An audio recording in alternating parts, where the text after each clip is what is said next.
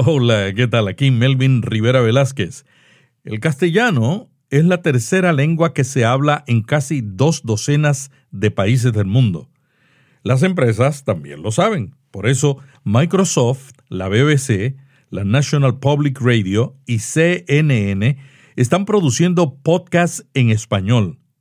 En todo el mundo hispano, emprendedores e individuos están creando podcasts. Usted también puede hacerlo. Aprenda cómo comenzar o llevar su podcast a un nuevo nivel. Le invito al taller en castellano Creando un podcast para alcanzar una audiencia mundial. Vía Podcast y Podcast Movement le invitan a este taller de un día el martes 22 de agosto en Anaheim, California. En las notas de este episodio encontrarán el enlace para inscribirse en este taller. Vía Podcast, la nueva radio. Nosotros los seres humanos procesamos la información eh, en secuencia. O sea, nunca, nunca procesamos de forma abrupta. Si yo te mando un mensaje de forma abrupta, eh, como tipo interrupción, nunca lo vas a consumir, te va a parecer hasta molesto. Entonces nosotros tenemos que pensar cómo nosotros enmarcamos nuestro contenido. Y yo siempre pienso que el prestar una introducción una, vamos a decir, una, una antesala a nuestro contenido es siempre una buena práctica. ¿Qué podemos hacer para atraer oyentes a nuestro podcast? ¿Cuánto debe durar un podcast? Hoy entrevistamos a Alex Rodríguez, un experto consultor en marketing digital. Alex es el autor del libro Digital Bacon y Five Fresh Ideas to Dominate with Digital Ads. Alex ha producido más de 140 episodios de el podcast en inglés The Digital Marketing Minute, un podcast de un minuto de duración sobre marketing digital. Hola, ¿qué tal? Les saluda Melvin Rivera Velázquez con otra edición de Vía Podcast. En este programa aprenderá cómo usar la nueva radio en su estrategia de marketing digital. Vía Podcast. Vía Podcast. Vía Podcast es la nueva radio. Alex Rodríguez, conferenciante, autor y consultor residente en Tampa, Florida. Alex es especialista en marca personal, marketing, publicidad y creatividad y autor del libro digital Bacon y Five Fresh Ideas to Dominate with Digital Ads. Y él nos va a decir ¿Qué significa esto en español? Alex, bienvenido a Vía Podcast. Muchísimas gracias, Melvin. Un gusto estar aquí dialogando contigo hoy. Alex, cuéntanos sobre tu caminar por el marketing digital. Sí, bueno, yo empecé hace más de dos décadas en la industria publicitaria. Empecé en la República Dominicana, en la ciudad de Santo Domingo. Desde muy joven, trabajando con marcas globales, pues eh, como tú sabes, en la República Dominicana existen eh, marcas eh, globales y de consumo masivo y demás. Y muchas de esas marcas eligen trabajar con agencias locales que son, vamos a decir, subsidiarias de las agencias de récord con las que trabajan en los demás países. Entonces, a través de esa experiencia, pues desde muy joven en mi carrera tuve la oportunidad de trabajar con, no solo con marcas, sino con lineamientos de marca muy delicados, o sea, que había que, respetar y seguir eso. Y, aprendí desde muy joven la importancia de una marca, de mantener la consistencia en la marca y de el nivel de calidad, ¿verdad? Pues después de unos años de, carrera, eh, me emigré aquí a, los Estados Unidos, donde yo también nací en los Estados Unidos, pero toda mi familia dominicana y me mudé en la República Dominicana eh, desde joven. Y aquí continué en la carrera de publicidad, trabajando en medios, eh, llegué a trabajar en la televisión también, en agencias publicitarias y poco a poco fui pues donde aparentemente todo el mundo termina, que es en el área digital en estos días. Ya decir digital y análogo ya no significa mucho, porque todo, todo parece ser digital, hasta la radio digital, la televisión es digital, todo. Pero propiamente en la web, eh, realizando campañas eh, creativas y estratégicas para web, eh, llegamos a desarrollar campañas muy exitosas para marcas como Disney, eh, Busch Gardens, eh, Dollywood, eh, Anheuser-Busch, marcas que generaron millones de dólares en venta en tiempos récord.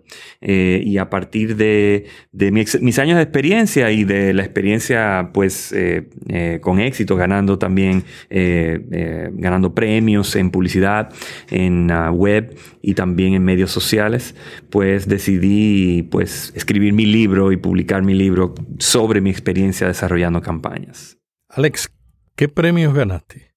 Eh, ganamos el W3 Award eh, varias veces, como dos veces. Eh, ganamos un premio local aquí del Tampa Bay Business Journal del mejor uso de medios sociales, dos años de corrido también. Ganamos múltiples ADI Awards, que son premios a la publicidad, y um, el Gulf Guardian Award de la, de la, del Environment Protection Agency, que es eh, de, la, de, la, Agencia de Protección de, Federal, pues y realizamos una campaña de kioscos digitales, todo sobre concientización eh, del medio ambiente, y eso nos ganó un premio también. ¿Cuándo comenzaste en el podcasting?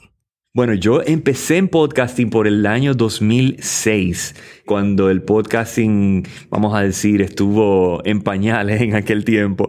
Eh, empecé con un podcast de índole cristiano, se llamaba Santa Suburbia, y en ese podcast eh, lo que quería hacer era en español, lo que quería hacer era precisamente dialogar con personas, no necesariamente personas que estuvieran de acuerdo conmigo, pero sí dialogar abiertamente acerca de diversos temas de la fe cristiana, de la vida cristiana. Y allí realizamos como unos 12 episodios. Eh, ah, después que ya pues eh, tiré la toalla y lo dejé. Realmente lo dejé por razones personales. En esos tiempos pues yo grababa en mi casa y eh, estábamos haciendo una construcción en mi casa, un anexo a mi, a, mi, a mi residencia. Y bueno, teníamos constructores allí el día entero y realmente, a, no ser que amaneciera, no había tiempo ni espacio de tranquilidad para grabar un, un, un programa y luego nació mi segundo hijo también y había mucho, mucho, pues, mucho que hacer ahí con, con el bebé. Y bueno, pues llegó un punto en que ya el, perdimos el momentum, como se dice en inglés, ¿verdad? Perdimos el ritmo y, y bueno, dejó de ser como una prioridad para mí en ese momento. Muchas personas todavía el día de hoy me dicen, ¿cuándo volvemos a Santa Suburbia? Pero realmente no he encontrado como una prioridad. Y hasta recientemente, pues lancé ya como dueño de agencia digital, que ya nuestra agencia cumplió cuatro años de vigencia, pues como dueño de agencia, pues eh, lanzamos nuestro nuevo podcast que es The Digital Marketing Minute en inglés que es, eh, el slogan es eh, Creative Strategy Tips for Busy People, que significa estrategias creativas para personas ocupadas. Y es un podcast que es el minuto de marketing digital, pues es literalmente la duración tiene 60 segundos cada episodio, muy fácil de consumir, muy fácil de, escuchar y allí yo comparto información y contenido acerca de cómo eh, generar y optimizar campañas digitales. ¿Qué diferencias encuentras entre el podcasting de hoy y el del 2005 cuando comenzaste uno? Bueno, yo creo que en aquel tiempo, el, en, sentido general, el podcasting en, en, esos tiempos era un poco más experimental. Creo que estábamos experimentando con diversos formatos, con quizás una, idea un poco más abierta de cómo iniciar, cómo cerrar, cómo eh, hacer intermedio en un, en un podcasting. También, eh, vamos a decir, avenidas estratégicas de un podcast era, no estaba tan definido como ahora. Ya ahora han pasado diez y pico de años eh, en, en los cuales hemos tenido ya, vamos a decir, ejemplos de éxito de podcast donde ya hemos visto formatos que tienen éxito, cómo entrar, cómo salir, cómo pasar de un segmento a otro, ejemplos de podcast de eh, entrevistas, podcasts que no son de entrevistas, y ya hemos visto como patrones a seguir que creo que han, por así decirlo, han regularizado un poco el formato del podcast. Y yo creo que eso nos ha dado pie a quizás enfocarnos un poco más en el contenido y no tanto en experimentar con los formatos, con la distribución, que creo que, que habían eh, en aquel tiempo eh, un poco, no diría de confusión, pero había quizás no había tanta información sobre la cual eh, operar en esos momentos. Alex, ¿por qué escogiste la duración de un minuto? Muy buena pregunta. Tú sabes que eh, por un lado, yo soy realmente, me gusta como retar los, las concepciones y los formatos.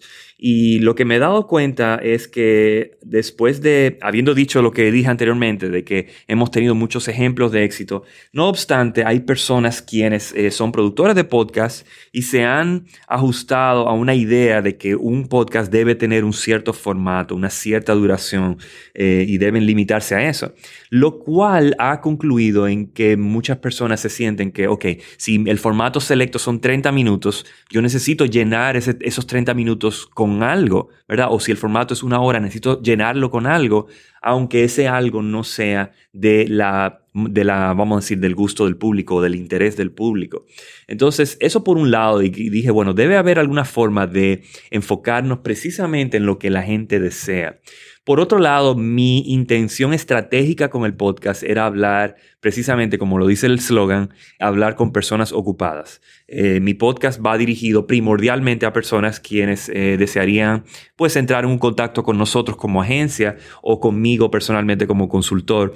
Y mi audiencia objetiva es el dueño de negocio que tiene demasiadas ocupaciones, eh, valora más su tiempo que su dinero y prefiere pues contratar a un consultor que tenga experiencia para eh, realizar y ocuparnos de toda su eh, promoción y su comunicación corporativa.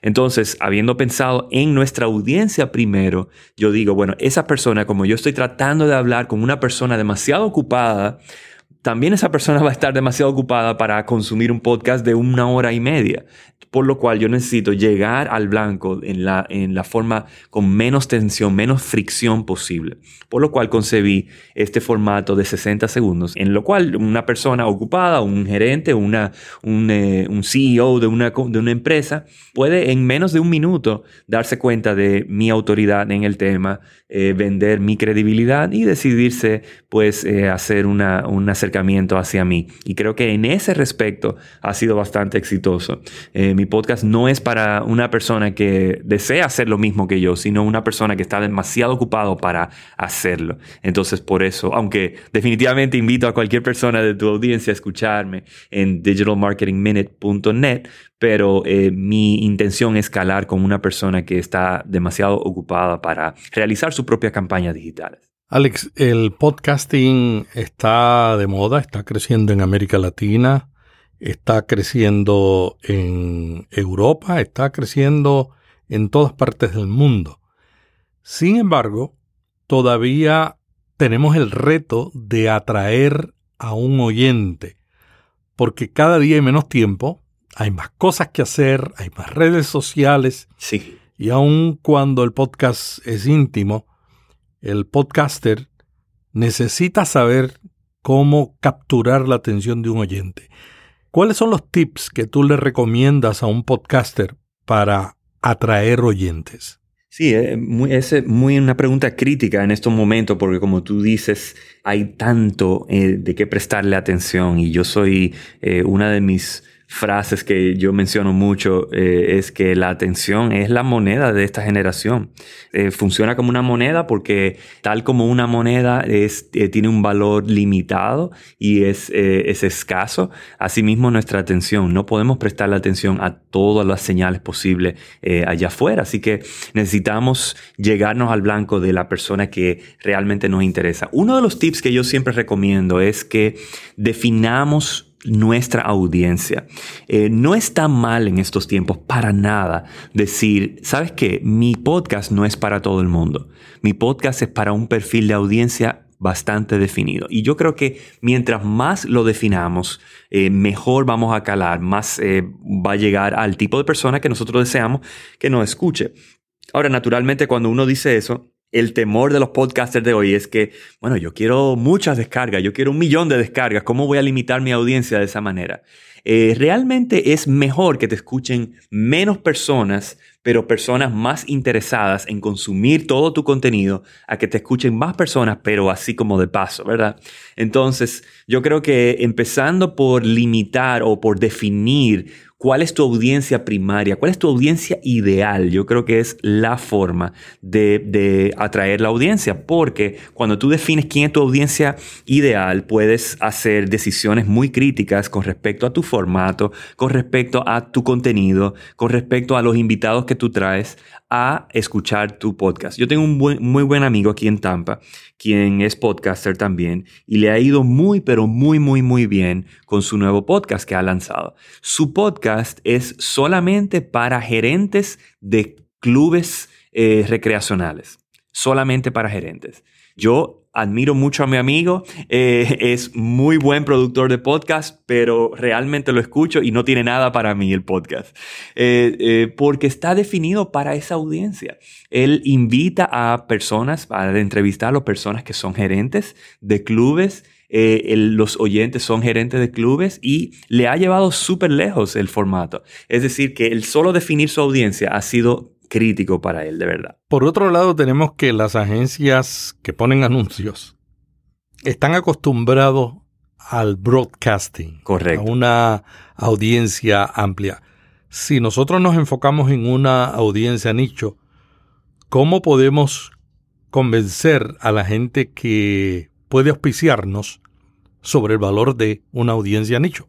Muy excelente pregunta y me encanta la experiencia que tú tienes al, al, al señalar esa, esa, inquietud, porque definitivamente eso eh, eh, es algo que quisiera, quizás puede ser una preocupación. ¿Cómo voy a limitar mi audiencia si mi éxito en, el, en cuanto al el, auspicio de mi, de mi espacio depende de alguna forma de una audiencia masiva? Yo creo que por un lado, y más en estos tiempos, eso eh, quizás sería, puede ser un mito, en el sentido de que eh, así como uno limita su audiencia y dice, mi audiencia ideal es X, Y o Z, de igual forma sería más fácil convencer a un auspiciador que quiera alcanzar a esa audiencia X, Y o Z. Eh, por ejemplo, eh, yo no tengo patrocinadores en mi podcast actualmente, pero he pensado que para mí, para un podcast como el mío, una plataforma de tecnología de marketing sería ideal para un, para un patrocinio. No es algo que quizás eh, eh, una, una, plataforma enterprise, o sea, tipo ya empresarial. No es un auspiciador que quiera conectarse con una persona que quiera aprender acerca de marketing digital, pero sí desea conectar con una empresa que está buscando dedicar una porción de su presupuesto hacia soluciones de tecnología para marketing. Es decir, que de igual forma que uno define su audiencia, también también puede definir cuáles son sus prospectos ideales para patrocinadores. Y esos tipos de patrocinadores, yo diría que estarían mucho más interesados en conectar con una audiencia definida que con una audiencia general. Así que quizás no es la mejor estrategia para convencer a Coca-Cola a ser tu patrocinador, pero quizás haya una, empresa, una organización que diga, sabes qué, yo quisiera conectar con eh, una audiencia, cualquiera que fuera tu audiencia, si es eh, amas de casa, eh, entre, entre un rango cierto de edad o, podcaster como, el, como tu audiencia, que quiera eh, conectar con ese tipo de audiencia, yo creo que es mucho más fácil el, el, el ejercicio de convencimiento. Alex, ¿hay alguna relación entre apelar a las emociones para uno conseguir oyentes de un podcast? Sí, por supuesto. Yo creo que nosotros como seres humanos procesamos la información por la parte racional, pero tomamos acción por la parte emocional, ¿verdad? Entonces, eh, diciéndolo en otras palabras, tú puedes vender el valor de tu contenido de tu, del, del, podcast por medio de la parte racional. Tú puedes decir, mira, aquí hay información que te va a ayudar, aquí te vamos a dar cinco puntos, te vamos a dar cinco tips, todo eso de la parte racional. Eso pues atrae en una, una, forma superficial. Pero lo que convence a una persona que hace contigo es venderle ese mismo contenido, pero de una forma emocional. ¿Y cómo hacerlo? Decirle, oye, cuando tú aprendes estos tips, te va a ayudar, te va a beneficiar de esta manera. Eh, te va a evitar tú caer en errores como este, errores que te van, vamos a decir, poner más lento tu progreso hacia generar una audiencia. Esos son apelaciones emocionales y yo creo que es muy importante enmarcar nuestro beneficio, cuál es el valor que estamos ofreciendo, tanto la parte racional, pero no olvidándonos jamás de la parte emocional. La parte emocional es lo que va a, a crear una audiencia apasionada, una audiencia fiel y una audiencia que va a quizás tomar acciones mucho más allá que solamente escucharnos pasivamente. Nos va a visitar en nuestra página, va a tomar acciones, quizás va a hacer una, una conexión con nosotros, una consultoría y todo lo demás que pudiera formar parte de nuestra estrategia. ¿Algún otro tip que tú creas que es esencial para atraer oyentes a un podcast? Sí, definitivamente. Otros tips que yo pudiera decir es eh, todo, eh, creo que la estrategia de estos tiempos en el mundo del podcast es las alianzas, ¿verdad? Tal como tú, eh, con mucha gracia, me has invitado a este programa y me has permitido tener esta plataforma por este momento. Hay muchos podcasts y podcasts en ah, temas nicho que están ávidos de contenido, ávidos de hacer alianzas y realmente ninguno de nosotros aquí en este mundo ni en ningún otro somos llaneros solitarios. No, nadie puede hablar de que tiene éxito solamente por su cuenta. Siempre todo depende de alianza, de colaboración. Entonces yo diría que observa en cualquiera que sea tu nicho tu tópico, observa con quién tú puedes crear alianzas que sean poderosas. No tienen que ser podcasters, pueden ser blogs, pueden ser eh, administradores de comunidades. Realmente hay muchas posibilidades, pero con quién tú puedes hacer alianza de que te pueda ayudar y que tú puedas colaborar con lo que ellos están intentando hacer. Es el, la estrategia de dar y se, se os dará, pero dar y seguir dando más y más y enfocarnos en dar y en colaborar con otros para que así realmente podamos expandir nuestros horizontes y nuestras plataformas. Hablemos de un artículo que tú escribiste recientemente sobre la duración de un podcast.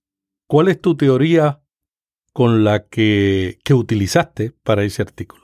Sí, eh, bueno, en ese artículo que fue un tanto controversial y recibí algunos comentarios quizás eh, negativos, eh, porque estaba hablando de crítica hacia personas que consideramos, bueno, que son, vamos a decir, los campeones del mundo del podcast en ese momento. Y yo me atreví a decir que quizás los podcasts están excediéndose demasiado en cuanto a duración. Y ya hablamos un poco sobre el tema cuando hablé del formato del podcast, pero mi punto con el artículo no es precisamente de que todos los podcasts deberían ser de 60 segundos como el mío.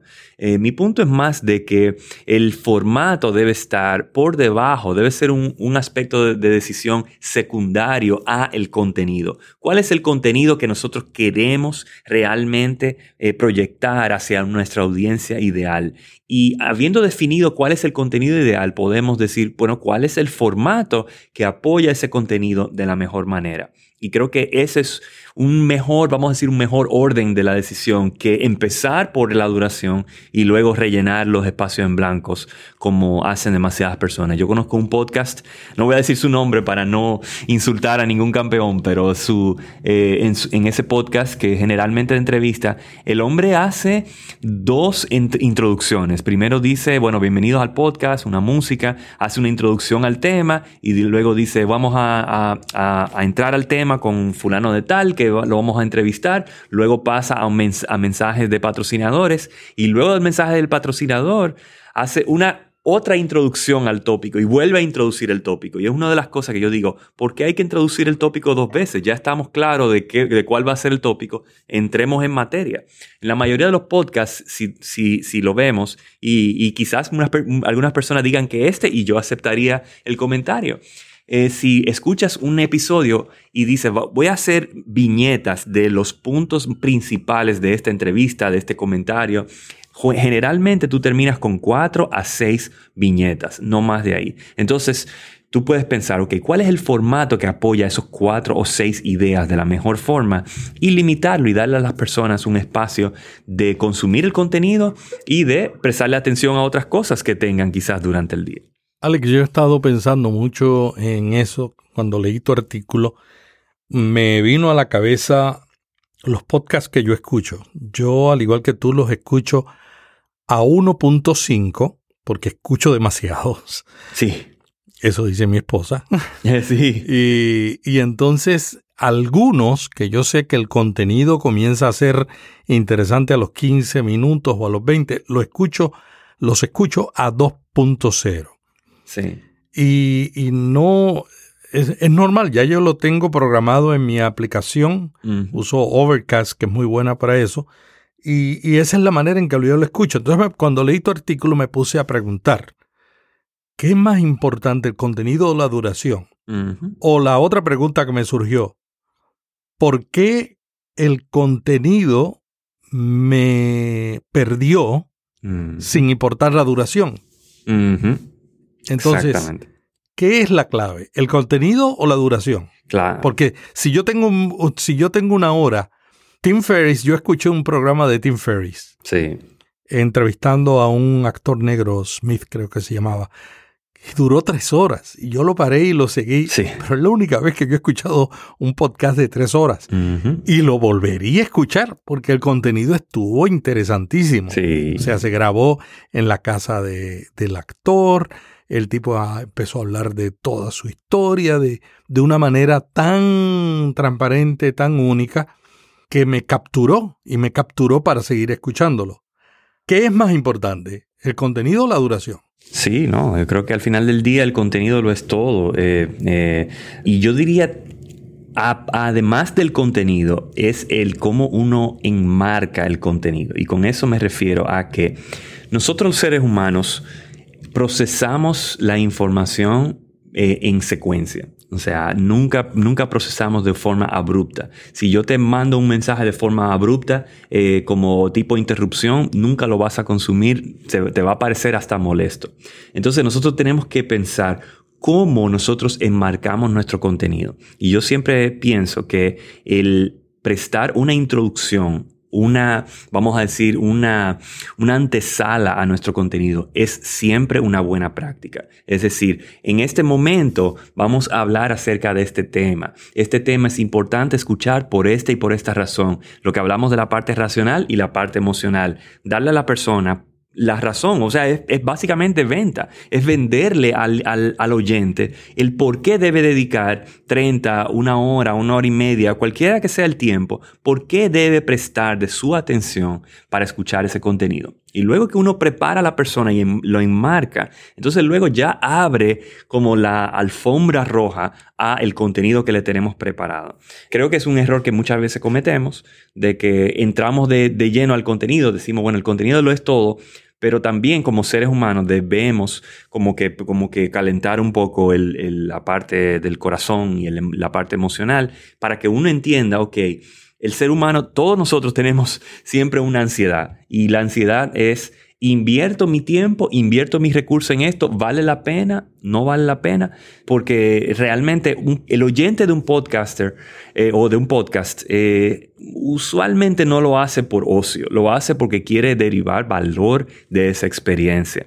Por lo cual eh, creo que merece que nosotros le vendamos la idea y que luego eh, satisfagamos pues esa promesa de, de darle el contenido que tanto le, le- le introdujimos. Cuando yo trabajé en la radio en Puerto Rico hace muchísimos años, me gané un premio por producir cuñas de 30 segundos sobre la familia.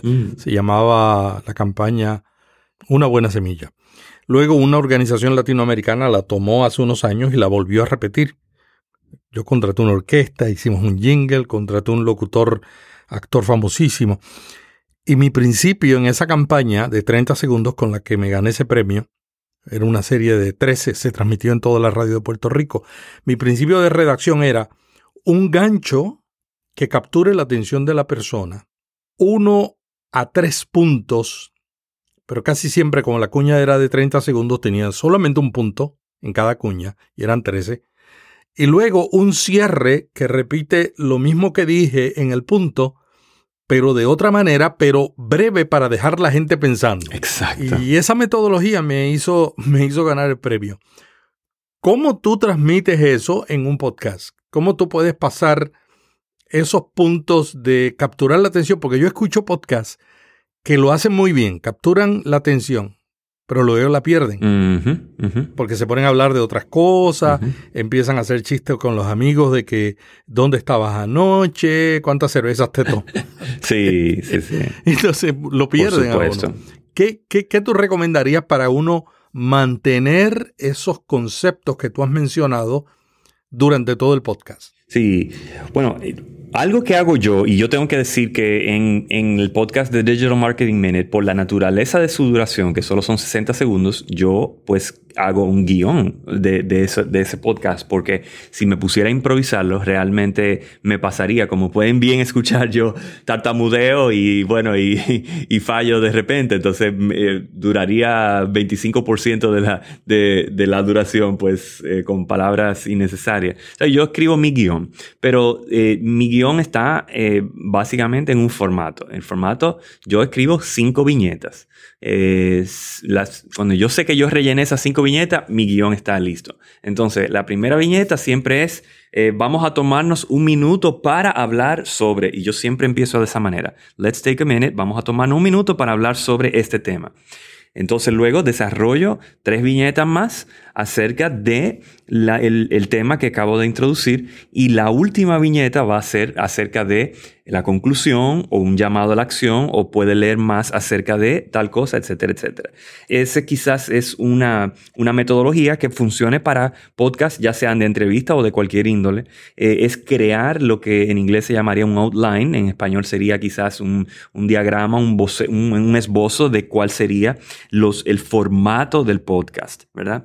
Es muy importante, ya sea que alguien en tu audiencia eh, ya tenga un podcast activo o que lo acaba de empezar, que se tome un momento para esbozar, aunque sea en un pedazo de papel o, o lo pueda hacer en, un, en viñetas, en un documento de, procesador de palabras, pero que haga un, un, un, outline de cuáles, cuáles son las componentes, las partes de su podcast y evaluarse de si las partes ayudan al tema central, al tema raíz del podcast, no solo de ese episodio, sino a la misión en general del podcast, o sea, el- el- la marca del podcast.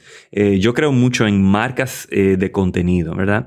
Eh, no solamente contenido de marca, sino marcas de contenido, o sea, de crear, de que, de que un podcast en sí tenga una marca, tenga una consistencia, porque nosotros como personas tenemos expectativas y operamos según las expectativas. Si yo tengo una expectativa de escuchar un podcast acerca de educación infantil, yo quiero que todas las partes, todo el componente, introducción, conclusión y la, la materia central, todo apoye el tema en el cual tengo la expectativa de escuchar.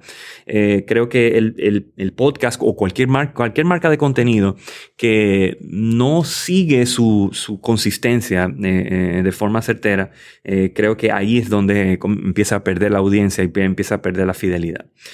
Así que creo que eso sería un buen tip de crear ese, outline para que las personas se, se evalúen realmente, de los productores que se evalúen de si todas las partes realmente apoyan esa misión central que tiene el podcast. Alex, muchas gracias por este diálogo tan interesante.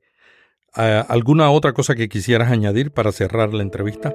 Bueno, para cerrar, yo quisiera quizás invitar a, tu audiencia hispanoparlante a que eh, chequee las, propiedades que, he puesto. Ten- tengo, no tengo el podcast en español, lo tengo en inglés, pero pueden ir a digitalmarketingminute.net.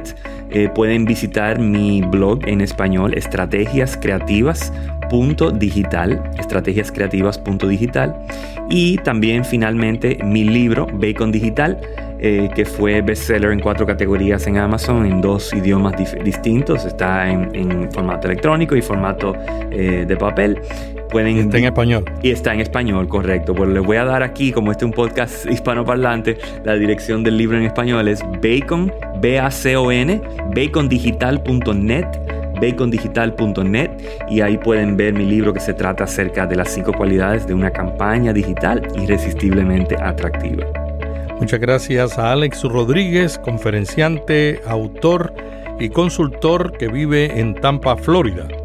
Alex es especialista en marca personal, marketing, publicidad y creatividad y es autor de los libros que ya mencionó y cuyos enlaces vamos a publicar en las notas de este podcast.